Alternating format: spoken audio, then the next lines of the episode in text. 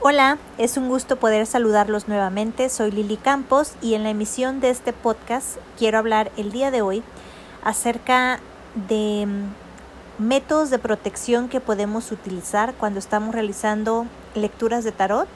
Específicamente yo les voy a hablar de esto porque es el área que yo pues domino, tengo más experiencia, aunque considero que se podría utilizar también en caso de que hagan otro tipo de trabajos con energía por ejemplo, limpias o reiki, alineación de chakras, cosas por el estilo. Siempre que se trabaje con energía, pues hay que tomar en cuenta que uno tiene que tener medidas de protección. Y es lo que vamos a platicar el día de hoy. ¿Y cómo surge este tema, la inspiración?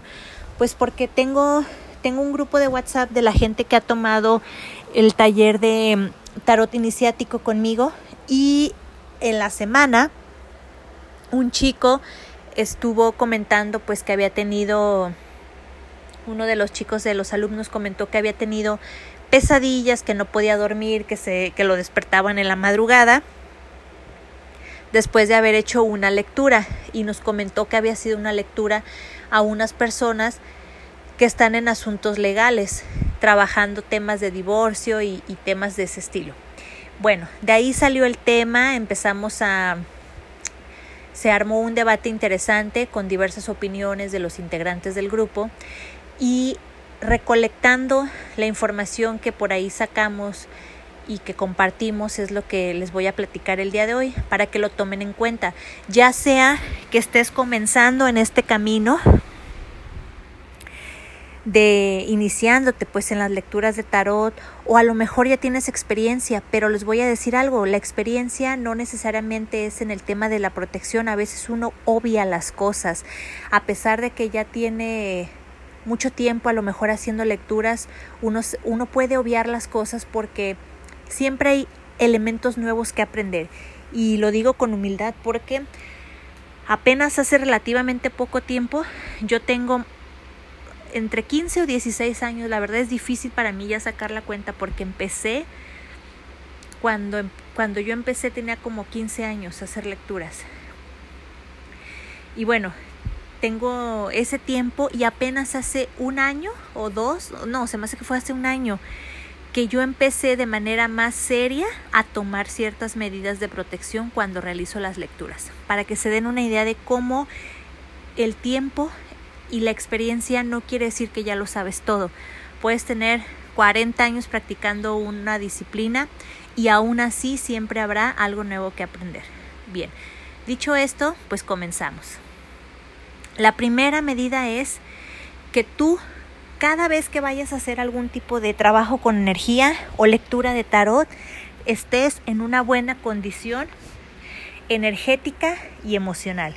Es decir, nunca trates de hacer lecturas ni por ayudar, ni por quedar bien, ni por compasión, ni por empatía, ni nada a alguien cuando tú no estés bien energéticamente. Primero tiene que estar bien uno para poder entonces sí trabajar. ¿Tú te imaginas a un médico que esté haciendo una cirugía desvelado? Digo, muchos lo han hecho, pero cuando ya el caso es muy crítico, en donde los doctores realmente están exhaustos, es cuando suceden ciertos problemas de que dejan gasas, instrumentos adentro de los pacientes, hay infecciones, no suturan bien, etcétera. ¿Por qué? Por el agotamiento y es natural. En el caso de los trabajos con energía sucede algo similar. Cuando tú no estás bien, no puedes hacer nada, ni compartir, ni trabajar bien con la gente. Esa es una.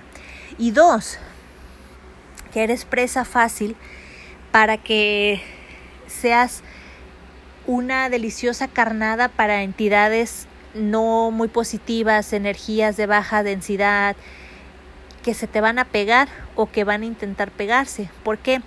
Porque tu nivel energético y vibracional está muy bajo.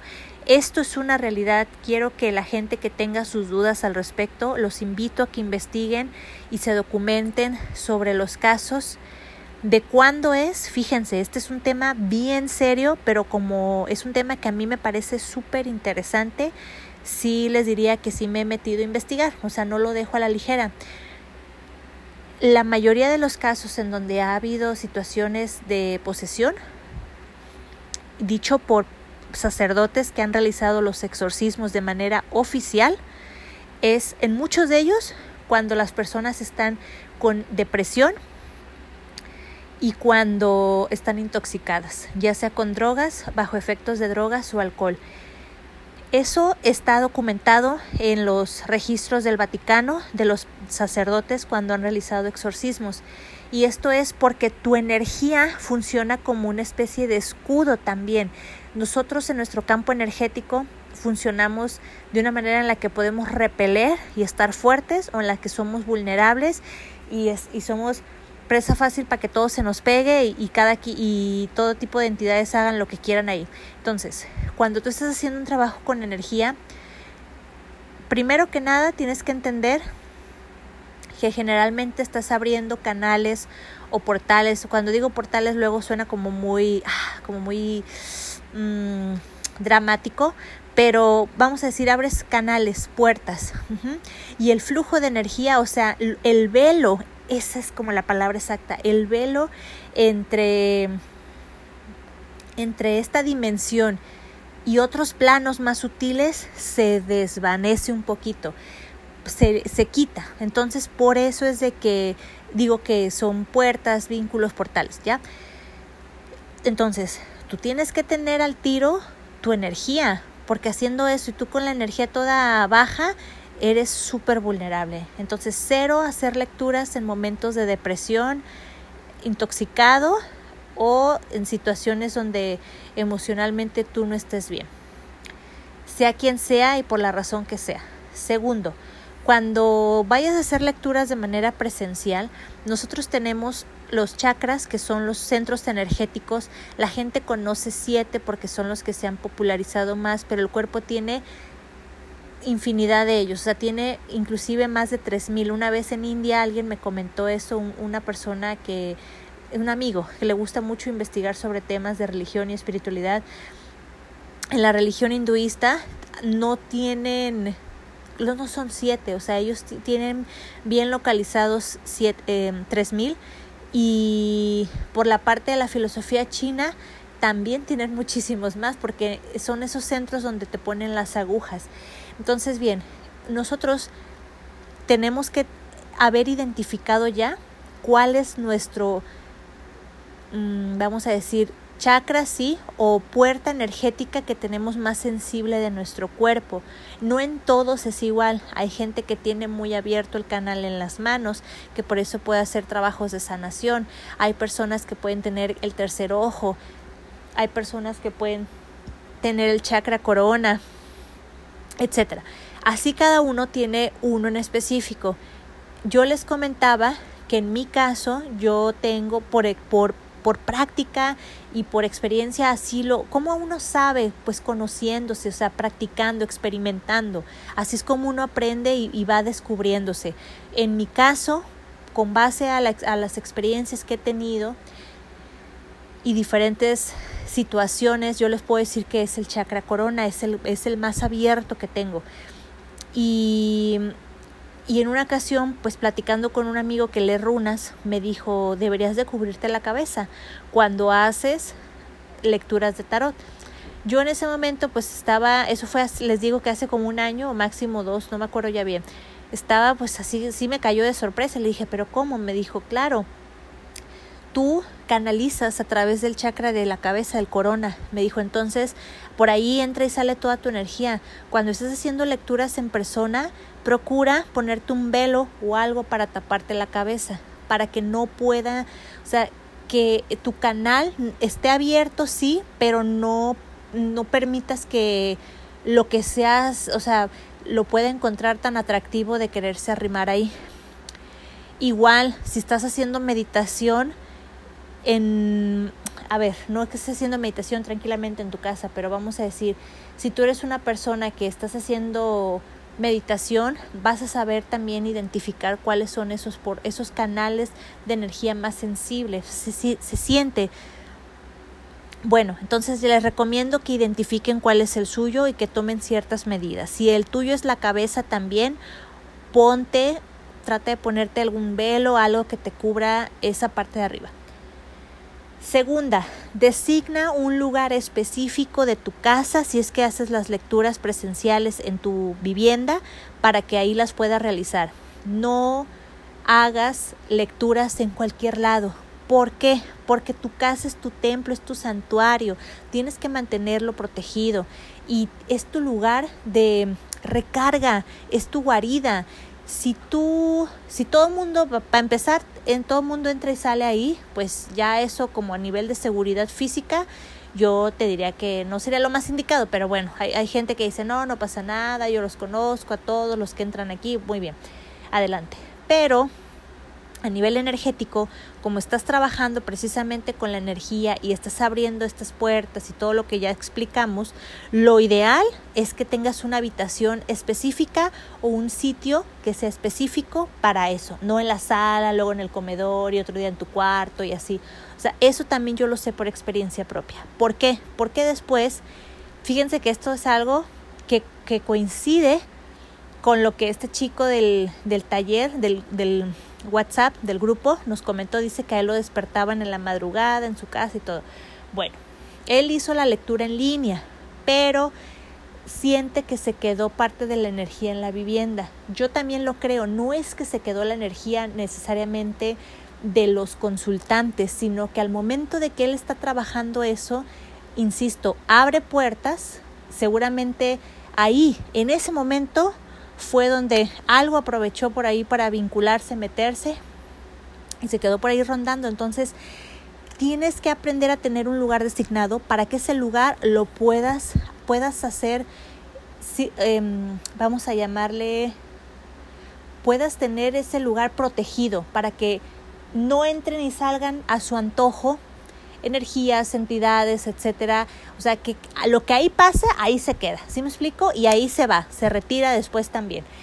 Y cuando no tienes un lugar asignado, pues es un caos. Eso también yo lo sé por experiencia propia, porque a mí unas compañeras cuando compartíamos casa, que estaba estudiando la facultad, en la facultad me pusieron un ultimátum. Me dijeron o dejas de hacer lecturas o nos cambiamos de casa y fueron muy drásticas porque también a ellas las despertaban en la madrugada y era un show, no podían dormir. Bueno, el siguiente, ya que tienes el lugar designado, tienes que preparar el lugar, es decir, tienes ya tu cuarto y ahí decides hacer las lecturas. Haz un círculo de protección, un círculo en donde ahí, cuando vas a iniciar la lectura, estás bien protegida, es decir, haces tu círculo de sal. Ahorita voy a hablar un poco de los elementos, ¿eh? A toda esta experiencia que yo les comparto, perdón, esta reflexión con información que les comparto se basa en mi experiencia, en lo que yo he vivido y he visto. Haces tu circulito de sal, lo abres, o sea, está abierto, entran tú y el consultante, lo cierras cuando están adentro. Puedes poner agua o una veladora.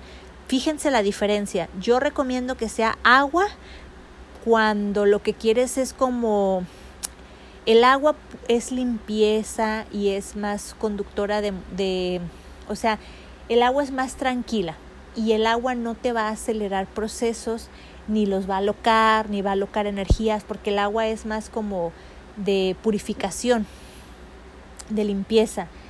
Puedes ponerte un vasito con agua ahí para que de alguna manera también esto sirva para limpiar el ambiente. Te puedes poner un incienso y todo, pero el círculo cuando entraron lo cierras, el círculo con sal, pones tu agua, tu incienso y haces una oración. Es bien importante hacer oración. ¿Para qué? Para que al momento en el que tú te estás concentrando y en el momento en que se abren o, o vamos a decir, se abren las puertas o los velos se hacen más ligeros, haya ciertos guardianes o hay elementos que vayan filtrando, que no entre y salga lo que sea, cualquier hijo de vecino se meta y salga por ahí, sino que haya cierta protección que esté ahí custodiando. Y bueno, haces la lectura y todo. Puedes prender una veladora cuando tú sientes, fíjense bien, el fuego más bien funciona como un catalizador. Un catalizador es aquello que acelera un proceso. Y esto es algo de una reacción química, esto no es nada de esoterismo ni nada de eso, es pura química. Tú quieres que algo se acelere, ponlo a fuego. Y la vela lo que va a hacer, la veladora lo que va a hacer es acelerar una reacción. Quiere decir que si tú quieres tener a lo mejor un incremento, vamos a decir, en tu intuición, quieres tener un incremento en la concentración, quieres hacer en de la lectura algo más de repente sientes un poquito de, de bloqueo o quieres hacer una, una cuestión más poderosa, no apaciguarla, no tanto como calmarla, sino acelerarlo, entonces pones la veladora. Pero bajo el entendido de que la, el fuego no es para energías densas. Yo te sugiero, insisto a nivel personal, ¿eh? El fuego, no, yo no pondría una veladora para hacer una lectura de tarot que tiene que ver con temas legales yo pondría agua. ¿Por qué? Porque es como por congruencia de lo que yo no quiero es echarle más lumbre a la hoguera, lo que quiero es apaciguar un poquito, neutralizar. Y más bien le pongo fuego cuando el tema, por ejemplo, si yo veo que la persona está deprimida, siente que ya no da una, ahí pondré una veladora para levantar la energía y acelerar un poquito ese, ese proceso al momento de hacer la lectura. Pero hay que tener esa sensibilidad y esa visión de saber discernir cuando un elemento y cuando el otro. Y en ambos casos siempre, siempre, siempre, siempre hacer una oración para que tengas custodia. Custodia en esos momentos, porque si estás, tú no puedes quedarte solo. Tú tienes que tener siempre custodia. Y habrá gente que pueda decir, no, pero uno nunca está solo, que a lo mejor yo tengo cierta protección, tengo mi ángel o tengo sabe qué eso está excelente, pero al momento en que tú empiezas a trabajar con energía, ¿cómo sabes que esa protección que tienes es suficiente? Sería mi primera pregunta. Dos, ¿cómo sabes que al momento en que estás trabajando con eso están ahí todo el tiempo, vamos a decir, em, como protegiendo o al tanto, o sea, no sabemos realmente cómo está el asunto. Lo ideal es pedir refuerzos, eso como por lógica. Entonces, esa es la siguiente recomendación. Y bueno, la última es, en ciertos estados, no hagan lecturas presenciales, donde estén con... Miren, aquí les va un caso bien específico.